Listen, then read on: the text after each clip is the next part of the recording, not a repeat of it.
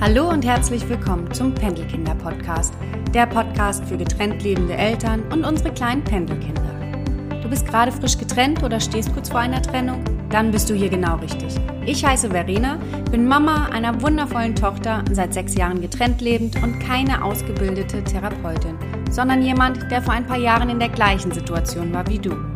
Ich berichte in diesem Podcast von meinen Erfahrungen und Aha-Momenten, aber auch von meinen Fehlentscheidungen während der Trennungsjahre.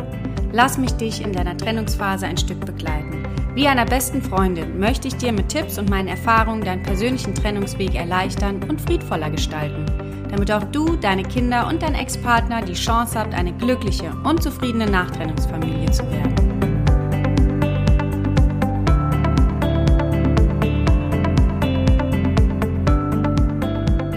Hallo und schön, dass du da bist zur neuen Folge vom Pendelkinder Podcast.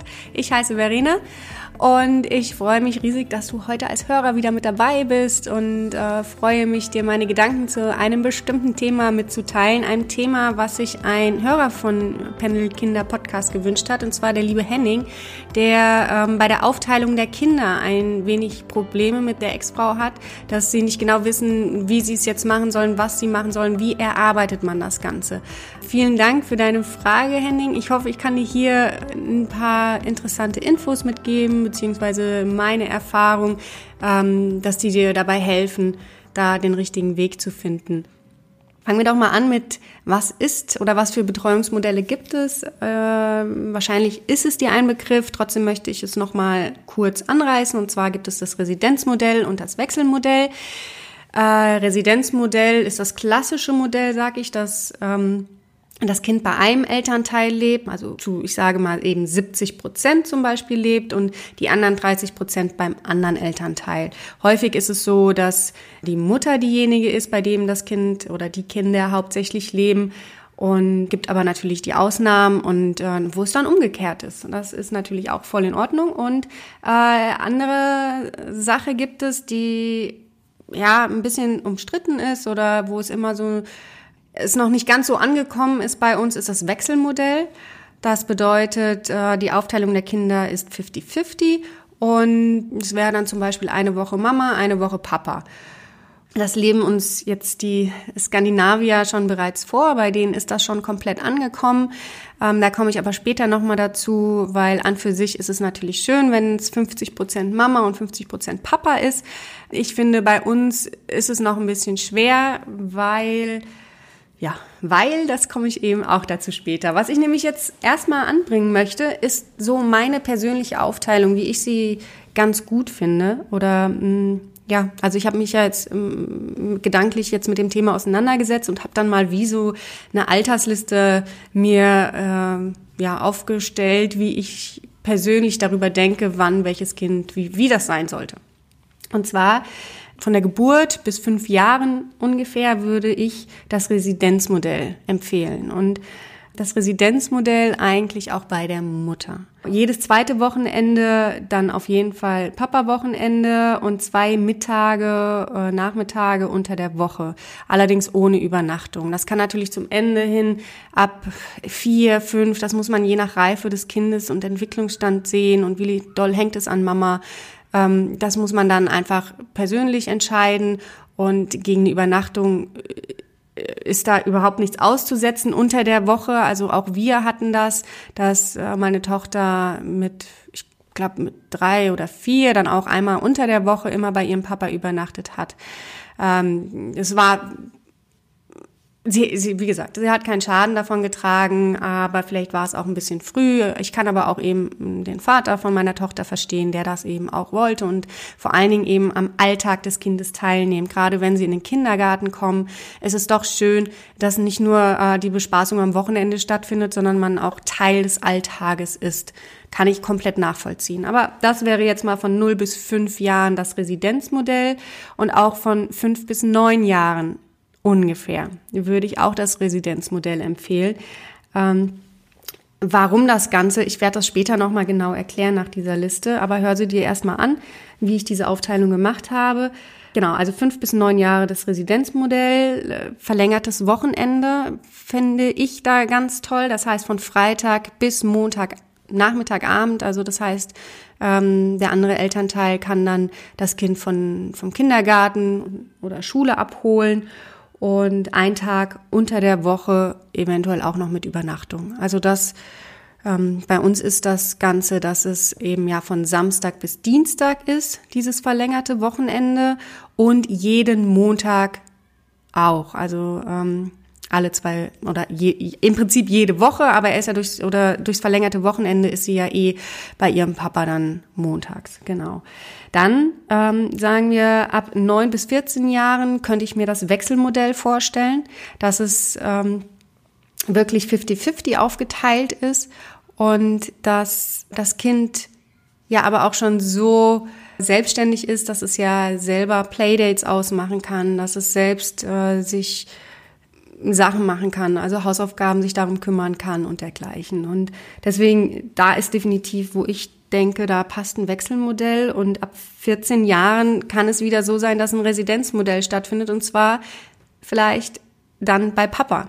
Also, dass das Kind dann einfach sagt, okay, Mama ist so eine Glucke, da habe ich überhaupt keinen Bock mehr drauf, ich will jetzt zu Papa. Ne? Also da habe ich die Freiheit, da lebe ich sie. Ich persönlich stelle mich da eigentlich schon drauf ein, dass das irgendwann der Fall sein könnte, dass meine Tochter eben im Teenageralter dann vielleicht bei Papa leben will. Ja, und das, das Residenzmodell sozusagen umgedreht ist.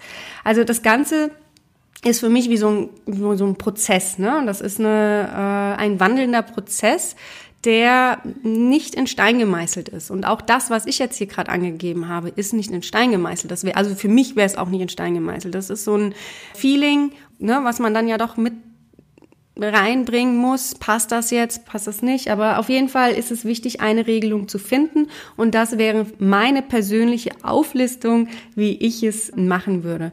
Jetzt fragst du dich wahrscheinlich, warum ich so dafür bin, dass das Kind oder die Kinder in den ersten Jahren hauptsächlich bei der Mama leben und äh, ja, eben beim Papa erst etwas später so im Residenzmodell oder eben auch später erst das Wechselmodell äh, warum ich das jetzt so anbringe, warum ich da die Mutter in den Fokus stelle. Und ähm, ja, das kommt daher, dass meine Erfahrungen einfach sind, dass wir Frauen haben es durch die Emanzipation schon so weit hingekriegt, dass wir nicht mehr die reine Hausfrau sind und das Mütterliche in uns haben oder das Frauliche und dieses Weiche haben, sondern wir können durch die Emanzipation, durch die, ähm, das, das, äh, die, diese Errungenschaft auch in die Welt der Männer so ein bisschen eingetaucht zu haben, dass wir aber auch äh, eben sehr viel Action machen können. Wir sind, äh, wir sind mutig, wir sind tapfer, wir haben uns so ein bisschen die männliche Seite angeeignet. Und bei den Männern ist meiner Meinung nach einfach noch zu viel Männlichkeit drin, so dass Kinder gerade in den prägenden Anfangsjahren äh, sehr stark, äh, wenn sie bei Papa nur, also hauptsächlich bei Papa wären, dass sie da zu sehr, oh, es ist so schwer, nicht diese weibliche, fürsorgliche Rolle hätten, sondern eher dieses Indianer hat keinen Schmerz, äh, Gefühle werden hier jetzt nicht so drüber gesprochen. Wir Frauen, wir können das ja zerreden, wir können Gefühle da muss man drüber reden und es muss besprochen werden. Oder wenn irgendwas in der Schule passiert ist, im Kindergarten, das muss besprochen werden. Und bei Vätern ist es einfach noch so, dass sie knall, diese knallharten Kerle sind und ähm, das auch sein, den Kindern weitergeben. Und äh, ich merke das sehr stark bei meinem Ex-Partner, dass, ähm, ja, wenn meine Tochter zum Beispiel weint, ähm, sie möchte jetzt äh, bei Mama bleiben. Manchmal haben wir das ja noch, ne, an Wochenenden, wo sie dann zu Papa geht, äh, dass sie dann noch ein bisschen an mir hängt. Und dann weint meine Tochter, weil sie einfach äh, in dem Moment gerade sehr an mir hängt und äh, sich gerade nicht auf Papa-Wochenende freut, wobei ich weiß ja, sobald sie aus der Tür geht und äh, ist alles wieder gut und sie liebt dieses Papa-Wochenende, ja. Also das ist nur in dem Moment so und ich fange sie halt auf in solchen Momenten und gehe mit ihr gemeinsam durch diese Gefühle. Und äh, ja, der Vater von meiner Tochter, das ist dann eher, dass er dann da steht und sagt, oh, jetzt hab dich nicht so, ähm, pack deine Sachen, ähm, mem nicht rum, mach kein Meh, Meh, Meh, Meh, Meh. Und ähm, ne, zwar auf eine witzige Art und Weise, aber er lässt halt die Gefühle nicht zu. Das ist dieses harte männliche, was er halt von meiner sieben, mittlerweile siebenjährigen Tochter verlangt. Ich selber würde da sehr mit Gefühl rangehen und sagen, oder es passiert auch umgekehrt manchmal, dass sie sehr stark ihren Papa vermisst und da gehe ich mit Gefühl dran und sage ihr, äh, lass es zu, du darfst Papa vermissen und nimm sie in den Arm und kuschel sie und gib ihr das Gefühl von Geborgenheit und ähm, davon, dass diese Gefühle gerade okay sind, dass es richtig ist. Und das, glaube ich, ist halt in der Männerwelt noch nicht so ganz angekommen. Sie lassen das Ganze noch nicht so zu diese Gefühle zu zeigen und man hat nicht zu weinen, man hat eben äh, der Starke zu sein und das möchte man auch seinen Kindern so weitergeben und ähm, auch dieses Häusliche ist vielleicht auch die Sache. Klar, heute können alle Männer kochen, was super ist, oder die meisten. Ist genial, äh, finde ich ganz toll die Entwicklung. Und ich sage ja nicht, dass da nicht so schon der Prozess begonnen hat bei den Männern, diese weibliche Seite ein bisschen mehr ins Leben zu holen. Ähm, das ist gestartet, aber wir Frauen sind da einfach noch ein Stückchen weiter. Das heißt, äh, ich habe kein Problem oder ich finde das total in Ordnung. Ich bringe meinem Kind Skateboardfahren bei, äh, Fahrradfahren, Kraulen im Schwimmbad, was ja so blöd es anhört, aber damals doch eher die Männer äh, gemacht haben. Ja, also noch vor 30 Jahren haben die Väter das beigebracht. Und ähm, umgekehrt kann ich mir nicht vorstellen, oder ich hatte gerade die Situation, dass meine Tochter Rollschuhe bekommen hat, rosa Rollschuhe. Und äh, der Vater meiner Tochter eben gesagt hat, nee, die lässt du mal schön hier, das kann dir Mama beibringen, das mache ich nicht. Für mich war das eine sehr strange Situation, denn ähm, ich mache doch auch Sachen, die in Anführungszeichen männlich sind und eben eine, ja, trotzdem macht's meiner Tochter Spaß, also mache ich das mit ihr.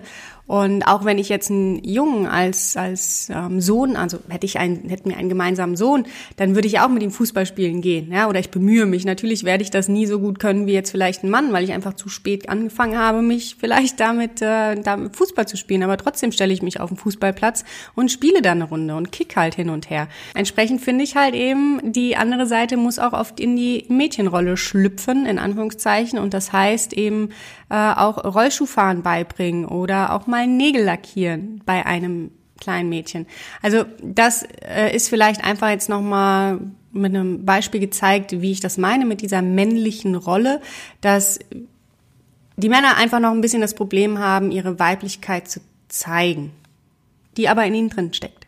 Absolut, da bin ich mir sicher. Und wenn wir dann jetzt nochmal auf die Gefühle zu sprechen kommen, was ja bei Männern einfach sehr schwer ist, sie zu zeigen, sie zu äußern, zu benennen auch, äh, ist natürlich gerade nach einer Trennung brauchen Kinder dieses Ventil, diese, ähm, dieses Ja, ich darf meine Gefühle zeigen, ich darf trauern, ich darf darüber sprechen und ich möchte auch darüber sprechen, ja, über die Trennung, dass sich meine Eltern getrennt haben und äh, ja, wenn wenn das aber nicht zugelassen werden darf bei dem einen Part, ist das natürlich schon blöd. Also deswegen muss diese männliche Rolle, dieser als Trennungsvater muss sich das einfach so ein bisschen äh, weiterentwickeln und ein bisschen mehr diese weibliche gefühlsbetonte Geschichte mit reinkommen.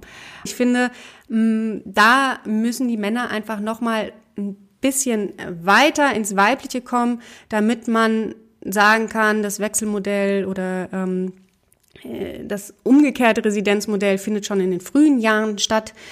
Äh, ja, dann sage ich, das passt. Also ihr könnt euch das vielleicht jetzt nochmal sinnbildlich vorstellen, indem äh, ihr euch das Yin- und Yang-Zeichen vorstellt. Die Yang-Seite ist ja männlich und äh, der aktive Part, der äh, Yin Aspekt ist der ruhigere, sanftere Part und die beiden harmonieren in dem Sinne ja total gut, wenn beides da ausgeprägt ist. Äh, die Sache ist, in jedem Yin da äh, steckt auch ein bisschen Yang und umgekehrt. Ihr seht das an den Punkten, die jeweils in dem äh, weißen Bereich ähm, ist der schwarze Punkt und im schwarzen großen Bereich ist der weiße Punkt. Also dass das jeder, jeder, äh, es ist zu viel Männlichkeit, ist äh, bescheuert und zu viel Weiblichkeit ist auch bescheuert. Also es muss so ein, ein bisschen was von dem anderen auch mit drin sein, damit man meiner Meinung nach das fürsorglichste und beste seinem Kind auch mitgeben kann. Und deswegen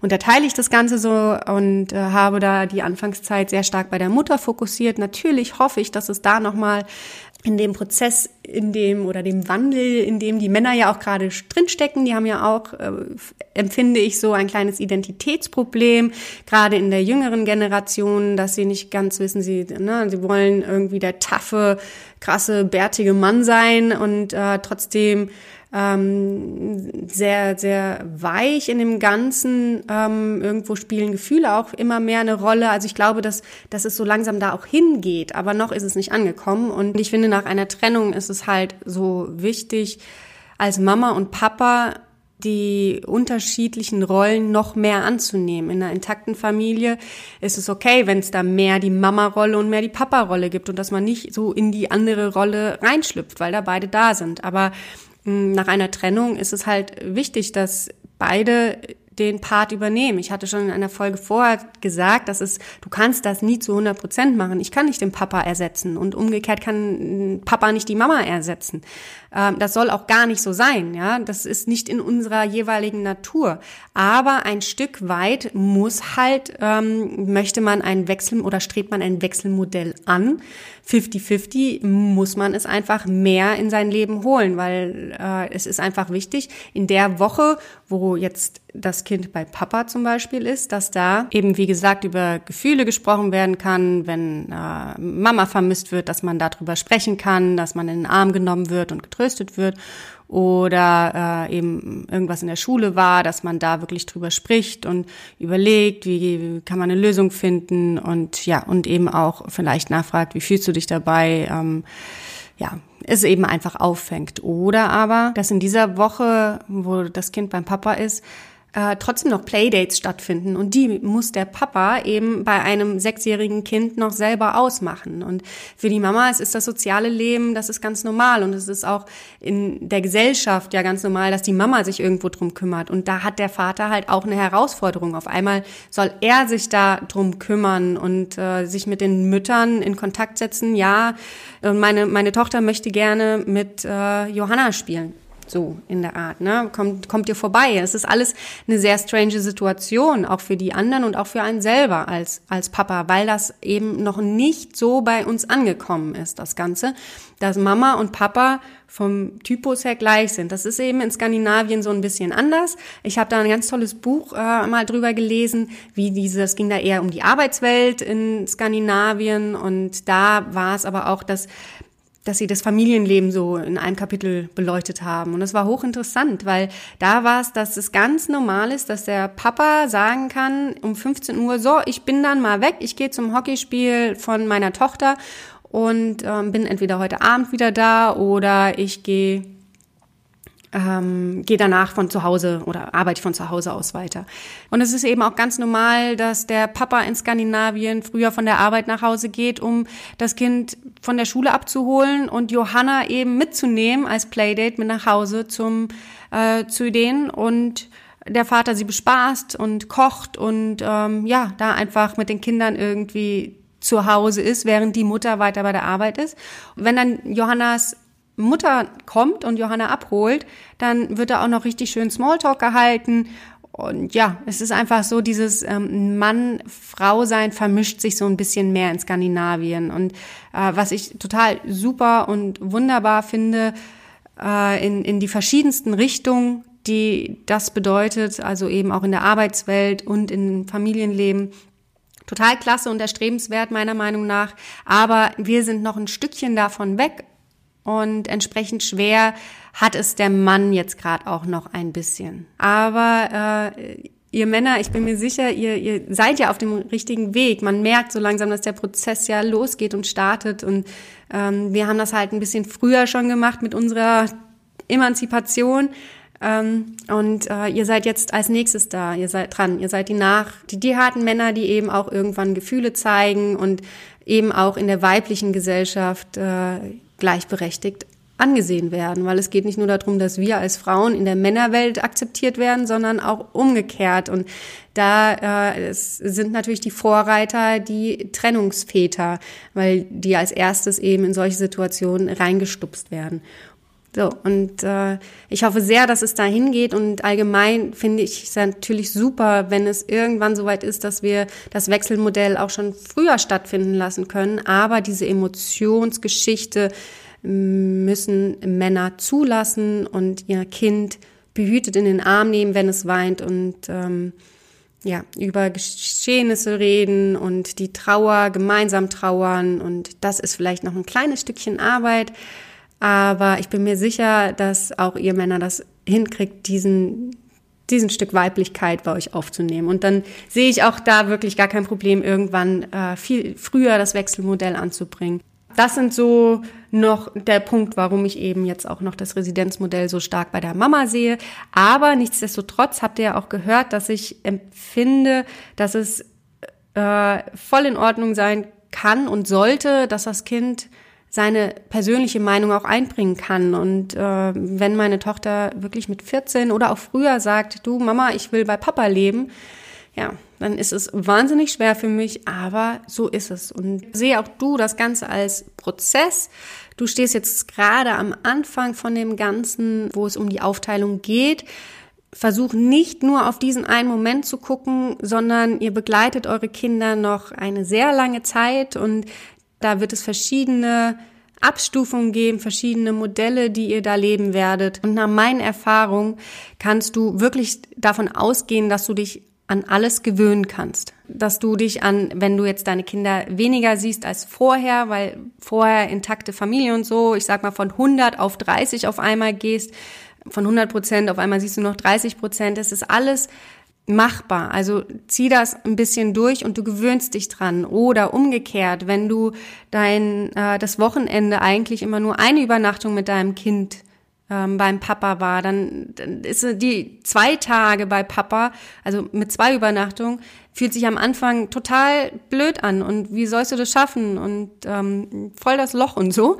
Aber lass ein, zwei Monate vergehen und du hast dich dran gewöhnt. Und so ist es dann auch mit der dritten Übernachtung und vierten Übernachtung. Und schwupp, irgendwann seid ihr im Wechselmodell drin.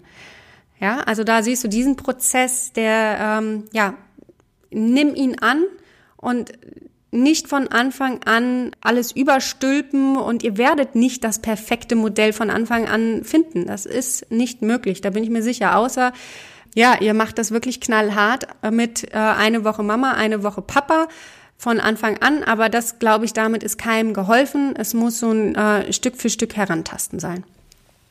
Ja, gut. Okay, damit meine ich jetzt aber auch das Ganze beenden zu können. Äh, ich habe alles gesagt, was ich dir mitteilen wollte. Ich hoffe, lieber Henning, dass ich ganz besonders dir so ein bisschen was mit auf den Weg geben konnte und dieses Thema aber auch alle anderen Eltern, getrennten Eltern jetzt ein Stück weitergeholfen haben. Das finde ich ganz, ganz toll. Ich ja, wünsche dir jetzt erstmal eine tolle Sommerzeit. Und vielleicht hast du ja schon Ferien und äh, du bist auch schon mit deinen Kindern verreist oder deine Kinder sind gerade mit Mama oder Papa weg. Wie auch immer, ich wünsche dir eine tolle, super Sommerzeit mit tollem Wetter, mit viel Ruhe, mit vielen äh, Möglichkeiten zum Akkus aufladen. Ich wünsche dir alles Gute, deine Verena.